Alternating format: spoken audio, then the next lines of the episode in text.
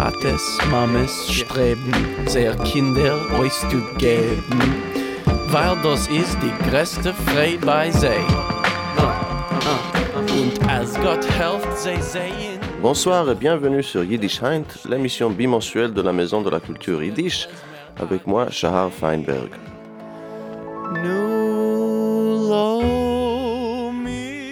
L'émission de ce soir vient d'Istanbul, là où je me retrouve pour cette période. J'ai passé le confinement à Paris, ensuite l'été à Paris, et à la rentrée, j'ai sauté sur la première occasion que j'ai eue pour voyager. Je me suis retrouvé à Istanbul, et en espérant de pouvoir rentrer un jour euh, en France. Istanbul, c'est une ville qui fait réfléchir. Avant d'arriver ici, c'était une capitale exotique, lointaine, des temps anciens, et dans un autre coin du monde, et rattachée à une autre histoire que la mienne, à une autre culture même que la nôtre. Et je dis nôtre avec les guillemets autour, bien sûr. Mais en arrivant ici, euh, le premier sentiment qui m'a frappé, c'était un sentiment de familiarité. Je viens de Jérusalem, je suis originaire de Jérusalem, et ici, j'ai retrouvé d'abord l'architecture, ensuite le climat, puis la cuisine, et à la fin, la mentalité pour tout ce que ça peut vouloir dire, y compris cette euh, crise d'identité entre Est et Ouest qui se trouve en Israël, mais ici aussi en Turquie. Et l'Istanbul que j'ai découvert, c'est une grande ville qui participe sur ce spectre de grandes villes en Europe. Alors peut-être qu'à l'Est, il y en a encore. Mais c'est ici qu'on voit les contours, je crois, de cette euh, aventure européenne telle que nous, en Europe, euh, la concevons. Et en effet, on se souvient de cette désignation de l'Empire ottoman comme l'homme malade de l'Europe, euh, ce qui peut nous donner une idée de l'idée que, qu'en faisaient les Européens à l'époque. Et cet homme malade, qu'est-ce qu'il donne à sa mort? Il donne les accords Sykes-Picot, les accords secrets de 1916 entre les Britanniques et les Français, pour dessiner et découper le Moyen-Orient selon les frontières qu'on connaît aujourd'hui.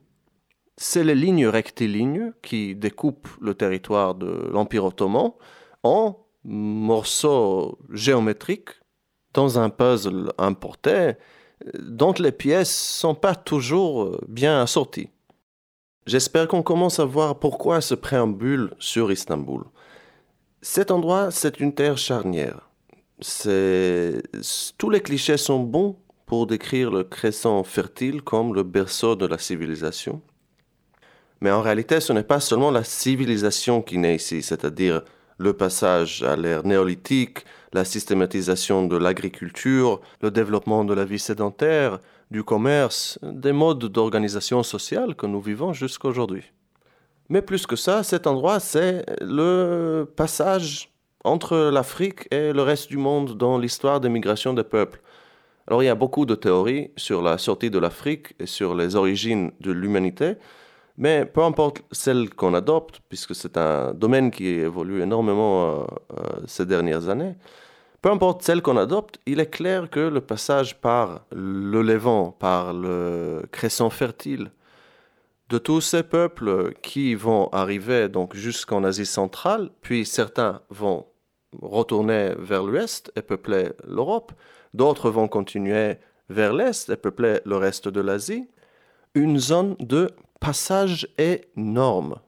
Et donc, quand moi je regarde une carte des migrations des peuples avec des flèches qui se dirigent donc un peu partout à la fin, ce que je vois, ce sont les lignes de Sykes-Picot, les, les frontières géopolitiques telles que nous les connaissons aujourd'hui. Et c'est comme ça que je me situe dans cette histoire. Ah, ok, donc là, il passe par l'Égypte, là, c'est le Sinaï. Maintenant, il remonte le Negev d'Israël. Ok, là, c'est la côte syrienne. On arrive euh, par le, Liban, Syrie, Turquie, etc. Je, me fais un petit, comme si euh, un petit douanier est, là dans ma tête et valide les passeports de nos ancêtres, les Homo sapiens, dans leur, leur passage d'une terre à l'autre. Et ben voilà l'importance de changer de lieu, changer de point de vue de temps en temps pour pouvoir repenser les notions des, des, contenants qu'on a, de, de, comment les choses qu'on sait sont contenues, sont euh, délimitées dans la, leur sphère. Quel, quel domaine dans notre cerveau est en rapport avec tel domaine et par contre ne fréquente jamais un autre domaine de savoir? Enfin, je digresse, je le sais, mais j'arrive à ma manière à la question qui est le sujet de cette émission. Qu'est-ce que c'est bordel que Ashkenaz et séfarade Question simple, semble-t-il, mais pas tout à fait. Alors, avant d'aborder la question en détail, ou ma conception d'abord de ce que c'est que la différence entre ces deux mots, écoutons d'abord Joe Amar, le fameux chanteur d'origine marocaine arrivé dans l'État d'Israël dans les années 50 et qui chante son amour pour une autre grande ville du spectre eurasiatique, une grande ville séfarade, c'est-à-dire espagnole, Barcelona.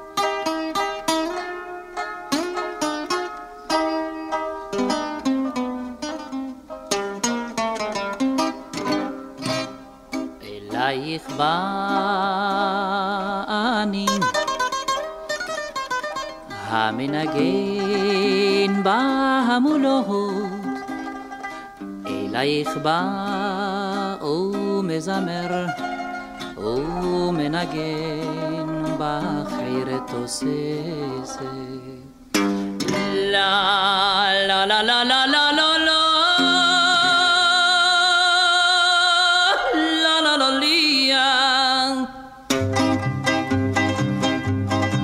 oh, Barcelona, Barcelona me لو lo ferati al نجين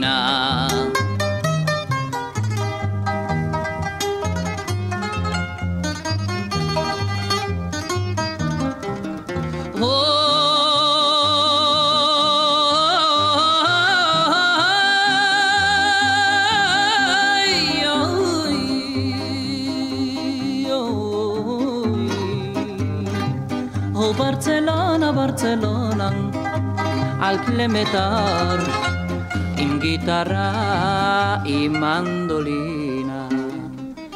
הודך אברך כבש לבבי, הו הו הו הו, ברצלונה.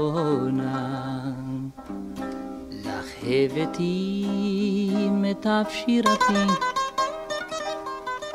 נא קבלי זאת שורתי. ואינה זכרי את את קולי כמזכרת לאהבה. לה לה לה לה לה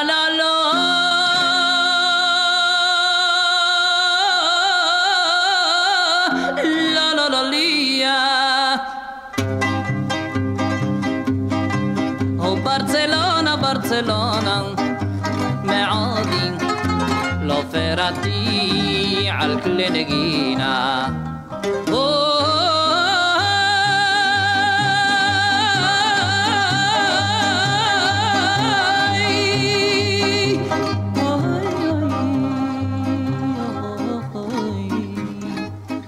Barcelona, Barcelona, me odi, lo niganti al cleneghi.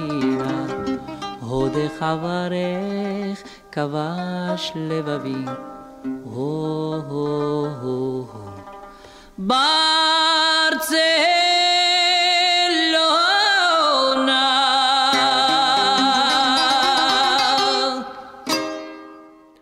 C'était Joe Amar avec sa chanson Barcelona.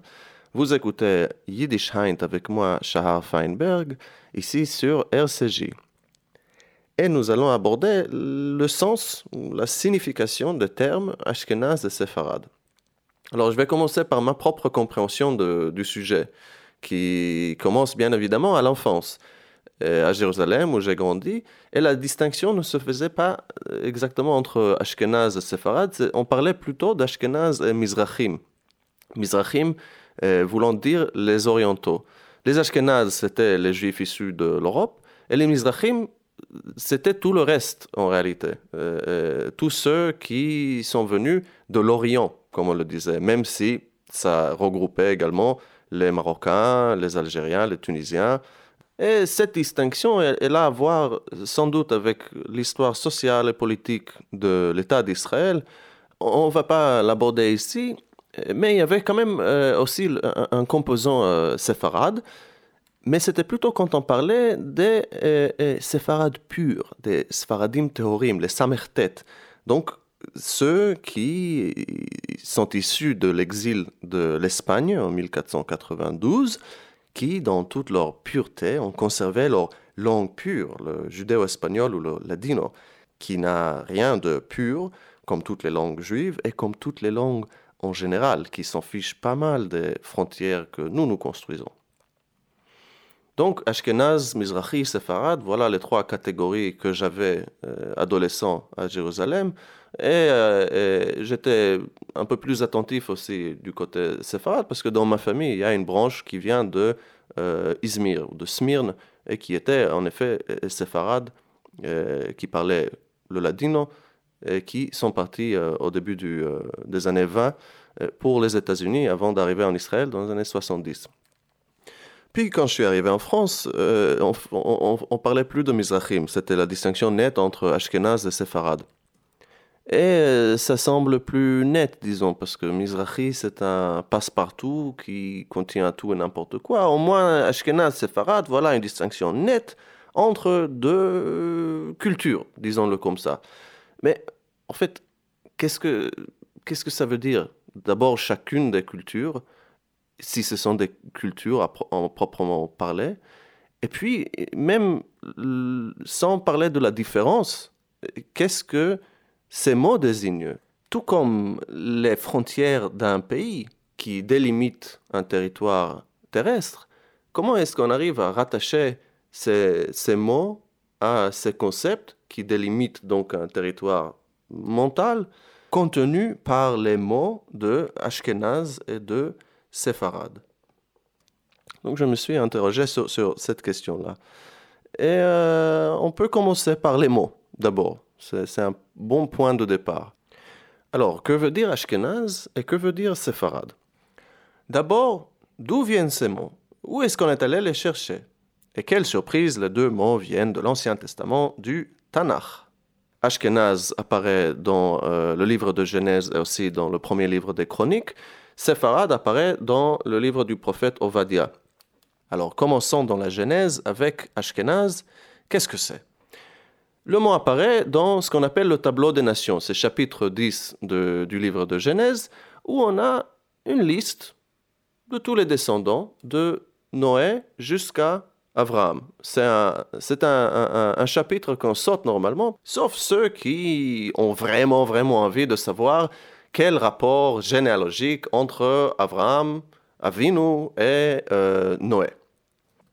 C'est très simple, Noé enfante Sem, qui enfante d'autres générations, qui à la fin enfante Abraham. Voilà.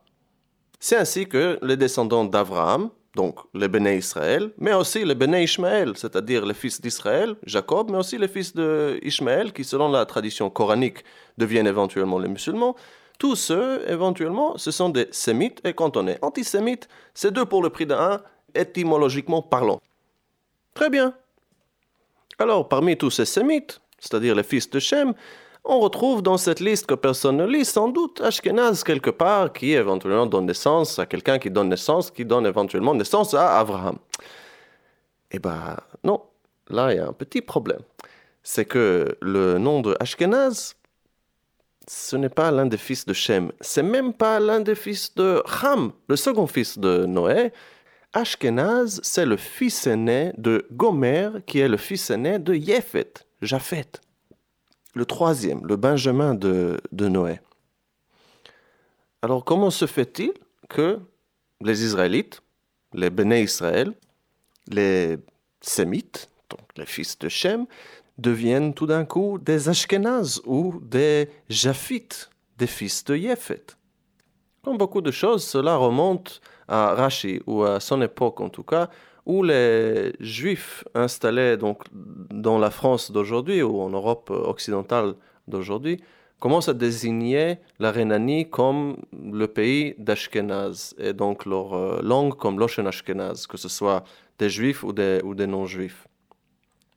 On va retourner à Rashi un peu plus tard, mais pour l'instant, nous essayons de se garder de cette époque et de ces applications qui territorialisent des mots d'un autre territoire. Nous essayons là de déplacer les frontières de ce qu'on connaît.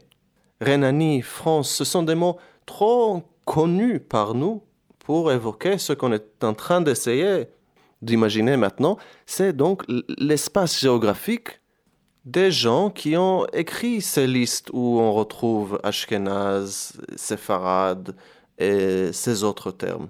Alors Ashkenaz, le fils de Gomer, le petit-fils de Japhet, fils de Noé, il avait deux autres frères, Rifat et Tograma. Ashkenaz, Rifat, Togarma, trois mots qui, pour un locuteur natif de l'hébreu moderne, ne désignent rien. il n'y a pas la, racine trilitaire qu'on pourrait retrouver éventuellement pour essayer d'en faire un pile-poule et trouver le sens étiologique, éventuellement quelque chose d'étymologique, peut-être. Non. Ces mots, ces sons restent totalement opaques, pour moi en tout cas ce n'est que des, des, traces de sens, des petits sons qui baladent dans le noir. Un peu comme dans une émission radio. Et puisque c'est une émission radio, je ne peux pas vous montrer la carte qui montre la distribution de ces noms sur l'aire géographique dont on parle aujourd'hui. Mais si vous avez l'occasion, je vous recommande de, de, regarder sur Internet ou ailleurs et pour avoir voilà, une, une autre pensée de, du Moyen-Orient, une autre configuration de ce que ça a pu être. Et pour moi, c'est comment ce n'est chaque fois ni tout à fait la même, ni tout à fait une autre, comme dans un rêve familier. On voit ces noms, Ashkenaz, Togarma, Rifat, leurs variantes, puis leurs cousins, etc qui se regroupent euh, autour de la mer Noire, en fait. Ashkenaz est considéré par certains comme l'ancien peuple des Phrygiens. Euh, dans la tradition arménienne, on trouve des références anciennes à Ashkenaz comme le peuple qui aurait légué euh, l'alphabet divin à la nation arménienne. Ailleurs encore, on trouve les Ashkenazes identifiés avec les Cimériens, un peuple indo-européen qui, au 8e siècle, plus ou moins avant Jésus-Christ, aurait conquis les territoires phrygiens et puis lydiens. Donc on se rapproche de la côte de l'Asie mineure. Avant de retourner en Lydie, une petite chanson, pas lydienne, pas phrygienne non plus, mais quand même qui évoque un certain sentiment de ces, que ces modes musicaux euh, euh, peuvent en avoir.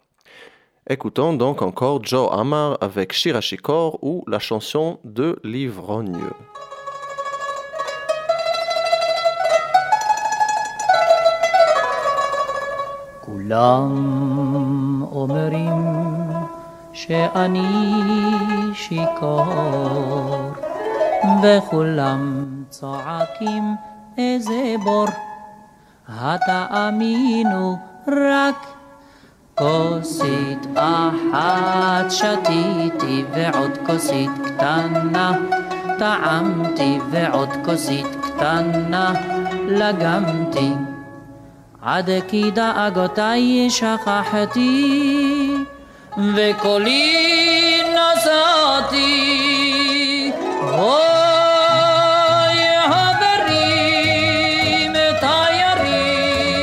הקשיבו נא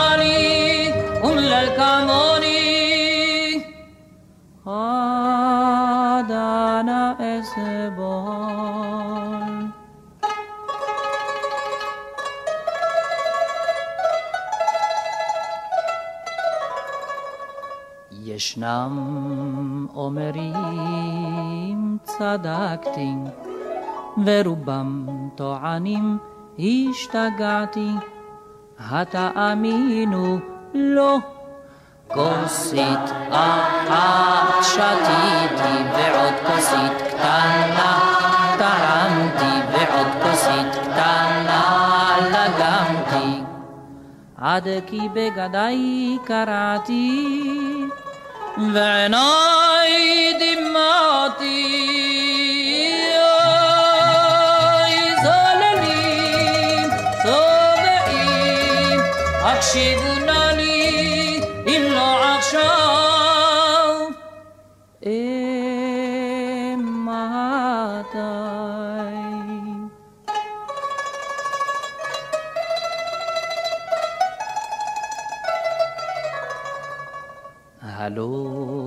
תאמרון שתיתי, והלא תגידון השתכרתי, התאמינו כן, כוסית אחת שתית, שנייה והשלישית, טעמתי תשיעית ועשירית, לגמתי, עד כי בחיים מאסתי, וקולי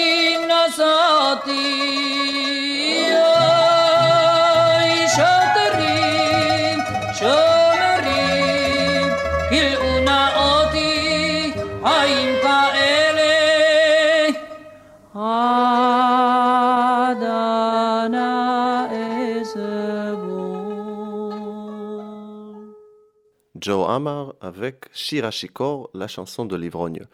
Vous écoutez Yiddish Heint sur RCJ avec moi, Shahar Feinberg. On est le 15 octobre 2020 et on parle d'Ashkenaz et de Sepharad. Alors, si Ashkenaz, donc, c'est l'un des fils de Gomer, le fils aîné de Japhet, et l'un des anciens peuples du Crescent fertile, qu'en est-il de Sepharad Ce mot se trouve également dans le Tanakh, cette fois-ci dans le livre du prophète Ovadia, premier chapitre.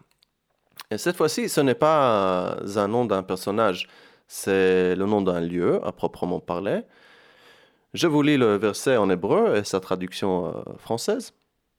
וגלות החל הזה לבני ישראל אשר כנענים עד צרפת, וגלות ירושלים אשר בספרד, ירשו את ערי הנגב. Il s'agit de la prophétie contre la nation de Édom, qui sera donc réduit, euh, détruit, et ces terres seront réparties.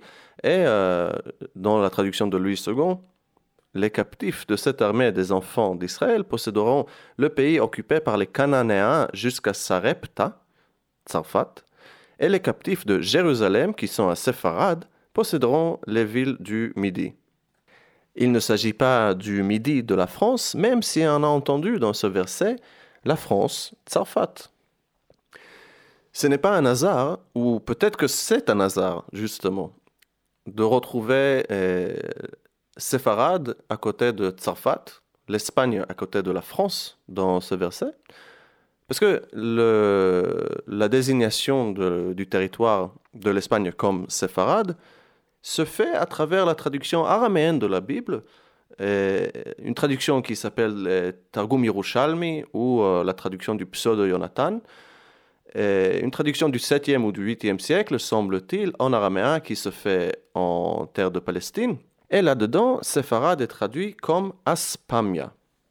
Il y a des chercheurs qui trouvent l'étymologie même du nom Hispania euh, en latin, euh, qui trouvent une étymologie, phénicienne, euh, qui voudrait dire peut-être le euh, pays éloigné, le pays lointain ou le pays secret. Comme je dis tout à l'heure avec euh, les vocables Ashkenaz et Sepharad qui, pour moi, dans mon imaginaire hébraïque, n'évoquent rien, c'est pareil avec Aspamia, araméen, mais qui persiste dans la langue hébraïque moderne dans l'expression Chalomot be'aspamia ou des rêves en Aspamia, qui désigne des rêves inatteignables, des rêves dans un pays si lointain, c'est-à-dire on ne pense même pas au pays, mais des rêves dans les nuages, quelque chose comme ça. Alors pour résumer jusque-là, l'évolution entre séfarade et, et, Espagne, séfarade est traduit en araméen par aspamia. Aspamia désigne déjà le territoire de Hispania, euh, mais Aspamia est sans doute calqué sur le mot euh, latin qui existe déjà, Hispania, qui lui-même, semble-t-il, remontait à une source phénicienne, donc sémitique, comme l'araméen. Mais comment traduire séfarade en Aspamia, euh, pour commencer? C'est-à-dire comment arriver de l'hébreu qui ne désigne pas un pays euh, connu à Aspamia, donc en araméen du 7e ou du 8e siècle alors il y a une théorie qui dit que c'est la ressemblance entre euh, et le mot grec qui désignait donc le territoire de l'Ouest, Hespera, qui aurait fait penser aux traducteurs que, bon, voilà, ou enfin aux, gens de l'époque, que euh, Hispania, Aspamia, Hespera, tout ça, c'est la même région, et donc voilà, Sepharad. Voilà donc une piste possible pourquoi euh, l'Espagne est séfarade. Puis, euh, juste pour terminer la toute petite histoire, il y avait dans le verset aussi Tsarfat, qui est le nom actuel de la France euh, en hébreu. Et là, semble-t-il que puisque Tsarfat et Sepharad sont l'un à côté de l'autre dans ce verset, ça aurait été Rachi ou bien enfin, ses contemporains à, son époque qui auraient fait le rapprochement entre les deux mots et donc les deux territoires, l'Espagne à côté de la France, Sepharad à côté de, la, de, Tsarfat. Mais on s'arrête tout de suite avec Rachi, on ne va pas le suivre plus loin, parce que pour cette émission-là, on veut absolument pas franchir le seuil vers la modernité, vers notre époque. Maintenant qu'on s'est fait une idée de comment ces mots évoluent pour désigner ce que nous, on, on entend par eux, retournons quand même, j'avais dit qu'on allait retourner en Lydie, pour voir comment ceux qui écrivaient ces mots à, l'époque de l'écriture de ces rouleaux, de ces parchemins, quand ces scribes euh, euh, recopiaient les, premiers rouleaux, qu'est-ce que à eux ça faisait penser? Quel, territoire, quel, peuple les mots séfarade, sarfat désignaient à l'époque ancienne? Puisque toutes ces désignations euh, récentes, contemporaines, de séfarade en Espagne, ce ne sont que des chalomot d'Espagne, n'est-ce pas des, rêves en Espagne. Nous, on veut connaître le grain de réalité qu'il y a derrière, pas les rêves. Donc, séfarade ou sfarad, comme on dit en hébreu moderne israélien. Mais après, pourquoi même l'un ou l'autre? Comment est-ce qu'on sait que ce nom de lieu couché sur papier, euh, là dans le livre de Ovadia, comment on savait quelle voyelle allait avec ces consonnes de mots tout à fait étrangers? Euh, On sait que l'hébreu écrit n'a pas de lettres voyelles et que les anciens rouleaux ne contiennent pas non plus la vocalisation, le nikud, qui lui apparaît bien, bien, bien, bien plus tard, et justement à l'époque moderne, au Xe ou XIe siècle, quand les gens commencent déjà à oublier comment prononcer ce qui est écrit, et donc on adopte et on adapte la vocalisation de l'alphabet arabe pour rendre justement lisible, pour rendre parlante ces consonnes hébraïques muettes d'un mot totalement opaque. Ce, feu, re, de. D'accord, ok. Même si on ne sait pas comment le prononcer, la science moderne a identifié le lieu, sans doute, de cet endroit. C'est la ville ancienne de Sardes, qui se trouve en Turquie actuelle et qui était la capitale autrefois des Lydiens, de la Lydie. En lydien, on aurait prononcé sans doute Sfard. Donc, dans la prononciation hébreu, que ce soit Sepharad ou Sfarad, bah, il y a un A de trop. Pas Sfarad, mais Sfard. Actuellement, en turc, cette ville s'appelle Sart. Donc, Sart, là aussi, avec un seul A, mais cette fois-ci, le feu disparaît quelque part dans les nuages. J'avais dit qu'on allait retourner en Lydie, et justement parce que la Lydie se trouve à côté de la Phrygie. Et parmi les Phrygiens, on retrouve les Cimériens, c'est-à-dire le peuple de Gomère, le père d'Ashkenaz. Et, comme il se doit, les Ashkenazes, à un moment donné, s'attaquent aux Sépharadim et conquièrent la ville de Sfard au 7e siècle avant Jésus-Christ, et ensuite les Sépharadim se regroupent et repoussent les Ashkenazes pour reconquérir leur capitale. Finalement, ce sont les Perses qui rient les derniers. Les Perses établissent leur euh, empire sur tout ce territoire, et Cyrus le Grand, à la fin du 6e siècle, donc, établit une espèce de pax persa qui permet, entre autres, aux, comment on les appelait maintenant, Béné Israël, à retourner euh, à Jérusalem pour reconstruire leur temple, donc construire le second temple, et ainsi ouvrir l'époque de la rédaction du Tanakh. Et c'est dans ce Tanakh que ces auteurs vont inscrire tous les noms dont on parle aujourd'hui. Les Ashkénazes, les Séfarades, les Tsarfatim. Long exode. Mais avant que les Perses puissent nous sauver, il faut rester un petit moment à Babel, et notamment à Tel Aviv, qui était la ville du prophète Ézéchiel, Tel Aviv en Mésopotamie, sous l'Empire babylonien. Et c'est à Tel Aviv, donc, que euh, Ézéchiel a peut-être l'inspiration de sa prophétie de la guerre finale de Gog ou Magog. Gog étant le Nassi, ou le président, ou le roi de Magog, ceci dans les textes hébraïques, mais la mythologie comparative identifie Gog peut-être avec Gouges, qui aurait été le roi des Lydiens, donc des Séfarades au 7e siècle. Et Gouges ou Gog va rassembler sous sa bannière une coalition avec les peuples de Tuval et de Meshech et de Put et de Cush, des noms qu'on a vus dans le tableau des nations, Genèse chapitre 10, euh, euh, la généalogie des, trois fils de Noé. Et entre autres, on va voir aussi Togarma et notre vieux copain Gomer. Gomer, donc le père de Ashkenaz, est sous la bannière de Gog, et cette armée, dirigée par un séfarade constitué d'Ashkenaz, va faire la guerre contre les Béné Israël. Sauf que cette guerre, selon le prophète Yechezkel, qui habite donc sa ville de Tel Aviv en Mésopotamie, cette guerre sera en vain.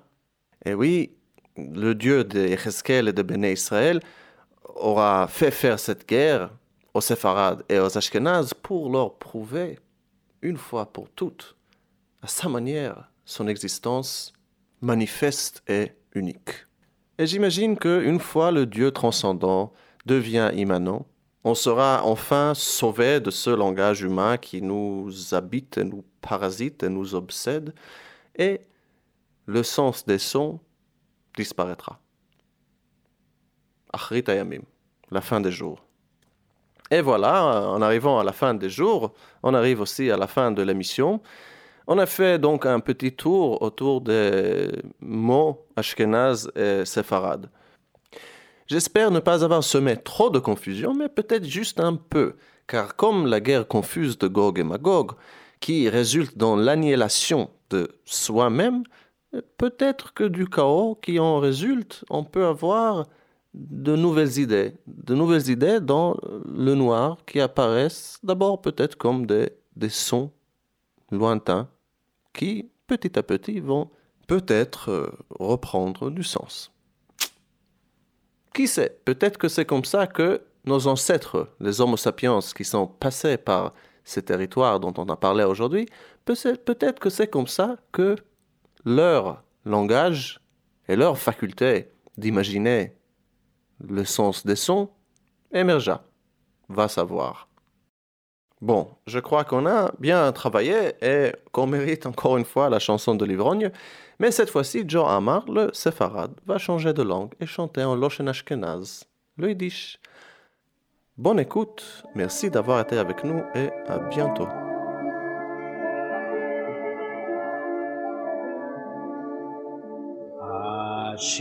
Bin hoi sagt mir a jeder. Ani men da gor nit un alle di geier. Ich bet euch lo, huben nor a gleisele, getinken un noch a koisale. Geschlinken noch a koisale, bloß getrunken. Arges mei zures is mir gelunke un zu eich gekumme oh.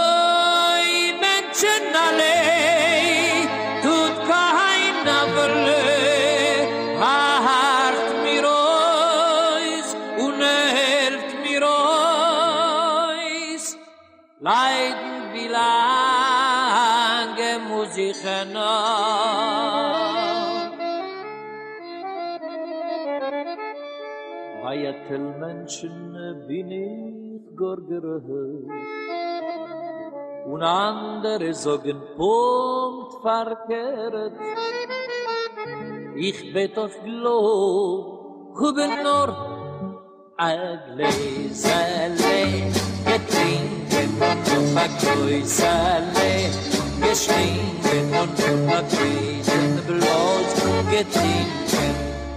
Ohne von Kopf die Ohr gerissen, ohne geruft mit der Gewein. Hoi, Menschen alle, tut keiner Wille, und helft mir euch, oi, wenn nicht hat sie, geh ich Gericht.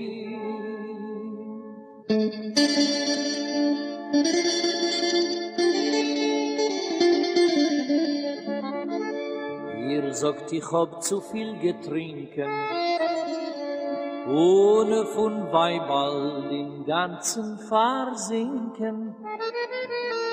Ich bet euch glob, huben nur a Gläserle, getrinkt und noch a koisale geschlinkt man mit de zehnte nur getrunken bis dam khashik zum leben. Mir verschwunden ohne zu eich gekommen. Oh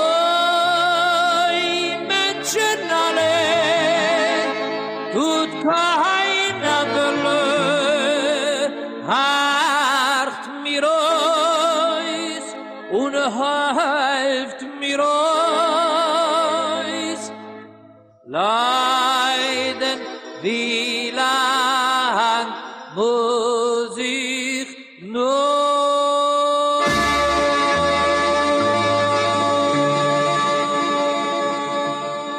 Tates, Mames streben, sehr Kinder euch zu geben, weil das ist die größte Frei bei sie. Und als Gott helft sie sehen, unter der Gruppe das Kind stehen, geht der Tate zu der Klezmer a geschrei. Nu lo mir alle tanzen, it's del du a hop, kille a freilach. Kille, nu ich er hop, hop, hop, hop. Das ganze Leben hat der Welt die Bob kille Nu lo mir gehen a tanzel, wie lang es los ich noch. Ai, ai, ai, geht, doch das so geht Lo mir alle tanzen, du in der Rhythm.